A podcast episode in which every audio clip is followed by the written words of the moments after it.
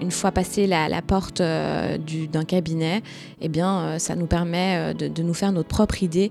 On se demande qu'est-ce qu'on va bien pouvoir se dire et qu'est-ce que le, psy ou la psy va bien pouvoir nous, poser comme question. Et en réalité, on se rend compte que c'est vraiment juste une rencontre entre deux humains.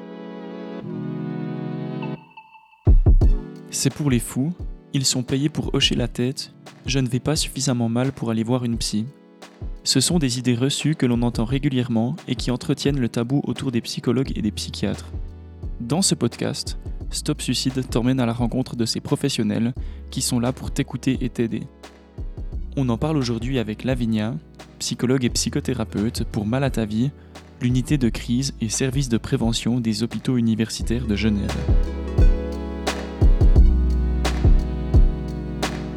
Est-ce que vous pouvez nous expliquer qu'est-ce que c'est euh, Malatavi alors Malatavi, c'est une unité de crise à Genève, donc qui est compris dans les HUG avec un partenariat avec euh, Children Action. Et donc c'est une unité qui a trois pôles. Euh, il y a un pôle prévention, un pôle ambulatoire et un pôle hospitalier. Et puis donc on accueille des adolescents. alors pour le pôle ambulatoire et hospitalier, c'est jusqu'à la majorité. Pour le pôle prévention, ça va jusqu'à 25 ans.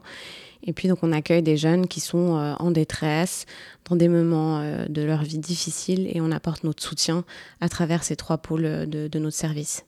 Et quel est votre rôle chez Malatavi alors mon rôle là-dedans, c'est personnellement, je suis thérapeute de famille, donc je, je reçois les familles des jeunes qui sont suivis en soins ambulatoires à Malatavi psychologue, psychothérapeute. En, en quoi ça consiste? Donc, quand on fait des études de psychologie, ben, on devient psychologue. Et puis, pour euh, devenir psychothérapeute, ben, c'est une longue formation de quelques années euh, qui demande euh, une base théorique, une thérapie sur soi. Voilà, donc ça, ça demande un peu plus de formation pour être psychothérapeute. C'est quoi la différence entre psychologue et psychiatre? Bon, je dirais que la principale différence entre un psychiatre et une psychologue, c'est que la psychiatre ou la psychiatre a fait des études de médecine et par conséquent, elle peut donc prescrire des médicaments, euh, contrairement à une psychologue qui a fait des études de psychologie et qui n'a pas euh, ce mandat de prescription. Comment est-ce qu'un ou une jeune peut faire pour prendre contact avec vous? Donc pour prendre contact euh, avec nous à Malatavi, c'est assez simple. En réalité, il suffit de contacter le secrétariat et puis d'expliquer son besoin. Euh, ce qui diffère un petit peu d'un cabinet privé où on contacte directement le thérapeute pour prendre un rendez-vous. Et puis évidemment, l'autre moyen pour, euh, pour venir à nous, c'est d'utiliser la ligne ado, qui est un bon moyen pour, bah voilà, pour faire une première rencontre par téléphone. Donc c'est une ligne qui est ouverte 7 jours sur 7, 24 heures sur 24 où n'importe quel jeune ou parent de jeune ou famille de jeune ou ami de jeune peut nous contacter via cette ligne. Quelles sont les difficultés pour euh, certains ou certaines patientes à, franchir le pas? Qu'est-ce qui peut freiner en fait à demander cette aide? Bon, je dirais qu'il y a plusieurs euh, volets à cette réponse. Alors, je dirais que la, première chose, c'est peut-être les a priori. Euh, on sait qu'il y en a beaucoup dans le fait d'aller voir un, thérapeute. donc, les a priori, ils peuvent être de, tout genre. Hein. les psys, c'est pour les fous. les psys nous regardent parler, ils disent rien et ils s'en fichent. Donc euh, il y, a plusieurs idées reçues comme ça qui peuvent euh, parfois freiner. Euh, ensuite, je dirais, bah, une malconnaissance de notre métier et de notre rôle peut aussi être un frein. On se fait tous des idées de base de, chaque, profession, mais disons que là, des fois, ça peut être un frein effectivement pour venir à notre rencontre. Et puis, je pourrais rajouter aussi que souvent, ce qui nous est rapporté, c'est qu'est-ce que vont dire les gens s'ils savaient que j'allais voir un psy ou une psy. Et ça aussi, ça peut parfois être euh, euh, quelque chose qui nous retient dans, cette démarche. Et puis finalement, je dirais quand même que euh, une des craintes qui revient le plus, c'est de pouvoir s'approcher un peu de soi, parce que c'est ça qu'on fait quand on vient voir un thérapeute, c'est s'approcher de ce qu'on vit, s'approcher de ses émotions. Et bah, il faut être prêt pour faire ça, et parfois ça demande du temps.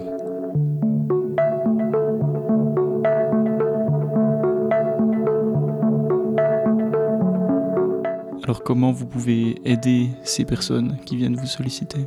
Je pense qu'on les aide en leur offrant euh, une rencontre euh, bienveillante, euh, une écoute attentive. Et puis c'est un, rendez-vous avec le thérapeute, mais c'est aussi un rendez-vous avec soi. Et c'est à travers cette démarche-là de rencontre principalement que je pense qu'on peut aider les personnes ou du moins les accompagner. Comment fait-on pour accompagner quelqu'un en détresse ou dans sa souffrance sans les médicaments? Nous, on pense que c'est efficace d'accompagner une personne euh, dans sa souffrance sans médicaments. Euh, avec l'aide du thérapeute, ça, nous permet d'avoir une autre vision et d'aborder autrement ce qu'on vit. Et puis parfois, ben, c'est vrai, malgré tout, il y a besoin d'un traitement médicamenteux et auquel cas, ben, on prescrit euh, le traitement. Comment ça se passe une journée normale, une journée type chez Malatavi alors une journée type, euh, bah, il faut avoir en tête que déjà le travail en cabinet et en institution, c'est souvent pas la même chose. Mais je dirais que principalement pour Mal à ta vie, ben, ça consiste à bah, rédiger des notes. On passe beaucoup de temps à rédiger des notes de ce que nous disent les patients. Euh, on fait des téléphones, des mails avec euh, le réseau de manière globale. On collabore beaucoup avec toutes les personnes qui entourent le patient. Euh, on échange aussi avec les collègues autour des situations régulièrement à travers des réunions ou dans des moments plus informels. Euh, on participe à des réunions aussi qui sont euh, bien souvent hebdomadaires, des réunions où on aborde chaque, chaque patient pour bah, se donner des nouvelles et, et puis pouvoir se transmettre toutes les informations nécessaires pour le bien-être du patient. Et puis, ben, évidemment, euh, l'activité principale, c'est de mener des entretiens avec les patients directement. Alors ces entretiens, ils ressemblent à quoi Une séance Qu'est-ce qui se passe entre le moment où on entre dans la pièce et le moment où on en ressort? Bon, je dirais que tout d'abord, c'est pas simple à, répondre à cette question, mais parce que je dirais qu'il y a autant de, de, déroulement de séances que de patients. Mais concrètement, dans une première rencontre, ben, on invite le patient à nous rejoindre dans le bureau.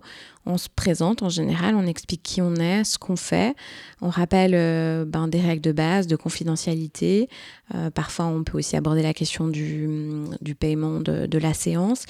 Et puis, petit à petit, l'idée, euh, c'est d'aller à la rencontre de ce que vit le jeune ou la jeune et puis de pouvoir déployer ensemble ses préoccupations, euh, les objectifs qu'elle aimerait atteindre et puis de fixer ensemble euh, euh, aussi des séances en fonction de, ses besoins, une temporalité qui pourrait convenir aux patients. Et puis, ben, petit à petit, ben, la confiance s'installe et on essaye de, de créer cette, cette ambiance de, de, confiance et de, bienveillance qui est, qui est importante, je pense, dans, dans, une, dans une séance de thérapeutique. Et puis ensuite, ben, on fixe un, prochain rendez-vous si le patient euh, le souhaite. Et puis on se dit au revoir. Vous avez parlé du, paiement. Combien ça coûte une euh, séance de psychothérapie? Alors, euh, de nouveau, là, je dirais qu'il y a des différences entre les cabinets et puis Malatavie. En ce qui concerne Malatavie, c'est assez simple, c'est remboursé par l'assurance de base. Donc, ça doit jamais être un frein, en tout cas, à un jeune ou une jeune de venir à notre rencontre. Puis par l'assurance de base, alors le jeune doit l'annoncer à ses parents. Comment ça, comment ça se passe? Alors c'est vrai qu'il y a souvent cette question qui se pose de, du paiement quand un jeune ne veut pas dire à la famille. Euh, cependant, nous, on travaille plutôt sur euh, comment le jeune ou la jeune peut euh, bah, annoncer à ses parents qu'il y a ce suivi. Et ça, ça peut se faire ou en étant accompagné d'un soignant ou seul, ou même que le soignant euh, prenne l'initiative avec l'accord du jeune de pouvoir informer les parents de ce suivi. Mais je pense que le plus important est, de viser effectivement euh, cette ouverture euh, autour de, l'annonce aux parents de, de ce suivi.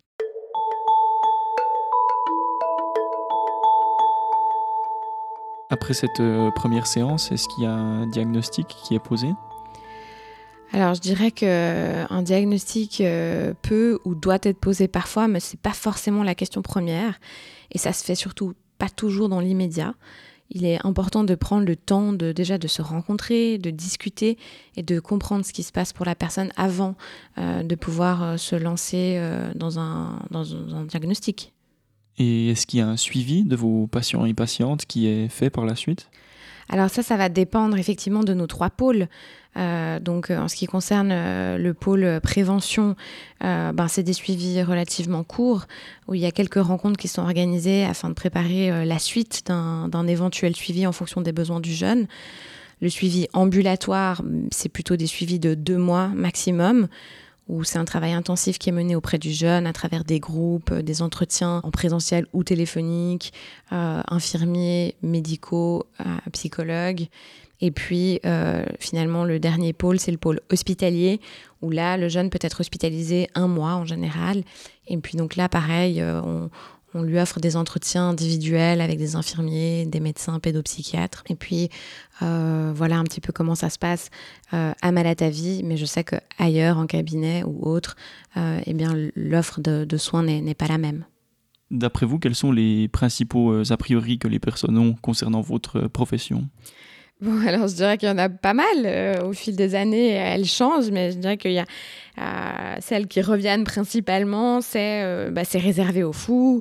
ça sert à rien parce que le thérapeute, il fait rien de concret. il fait que dessiner sur sa feuille et pas nous écouter. ou bien encore, c'est bizarre de parler à un inconnu qui se contente d'hocher la tête. Donc voilà ce qu'on entend nous le plus. Est-ce qu'après la première séance, vous voyez un changement d'attitude euh, vis-à-vis des psys de la part des jeunes qui vous consultent oui, je pense qu'il y a beaucoup de soulagement. On a tous des a priori, hein, pas que les jeunes, les moins jeunes aussi. Euh, on a tous des a priori sur ce que peut être un entretien euh, thérapeutique. Mais c'est pour ça que j'invite chacun à venir à notre rencontre pour euh, se faire sa propre idée en fait. Et je pense que c'est ça notre force, c'est que une fois passé la, porte euh, d'un cabinet, eh bien euh, ça nous permet de, nous faire notre propre idée et puis de démystifier parfois cette chose un peu étrange qu'on voit dans un bureau. On se demande qu'est-ce qu'on va bien pouvoir se dire et qu'est-ce que le, le psy ou la psy va bien pouvoir nous, nous poser comme question. Et en réalité, on se rend compte que c'est vraiment juste une rencontre entre deux humains, dont un qui est là avec bienveillance et, l'autre qui euh, a envie de partager euh, souvent une souffrance ou une, période de détresse qu'il est en train de vivre. Il y a un cliché qu'on entend souvent, c'est que les psys sont plus fous, plus folles que leurs euh, patients. Qu'est-ce que vous en pensez? Bon, Je pense que, que si aller à la rencontre d'un jeune ou d'une jeune et de créer un lien de confiance, un lien de bienveillance, si c'est ça être fou, alors moi je veux bien être une psy folle.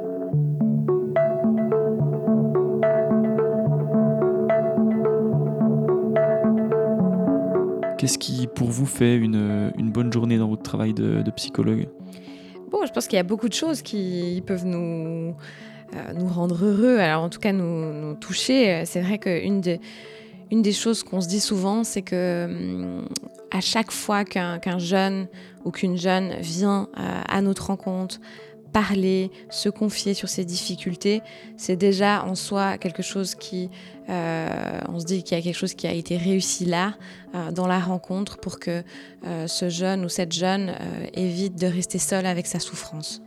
Est-ce que les psys vont mal parfois aussi?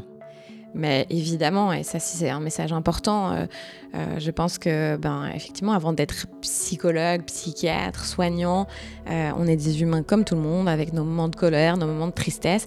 Et puis d'ailleurs, souvent, euh, les, personnes se, demandent, mais tiens, est-ce que ma psy ou mon psy euh, va consulter euh, lui-même ou elle-même?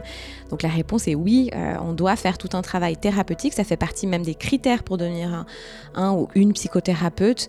Donc voilà, comme quoi, nous aussi, on, se, on se lance dans cet exercice qui n'est pas toujours simple, c'est vrai, mais qui fait tellement de bien. Merci d'avoir écouté ce troisième épisode. Avec cette série de podcasts sur les professionnels de la santé mentale, Stop Suicide t'encourage à demander de l'aide si tu traverses une période compliquée.